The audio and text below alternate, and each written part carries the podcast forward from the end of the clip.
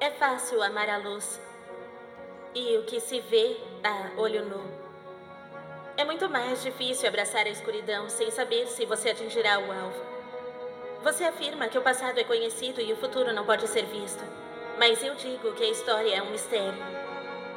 E o futuro é onde somos puros.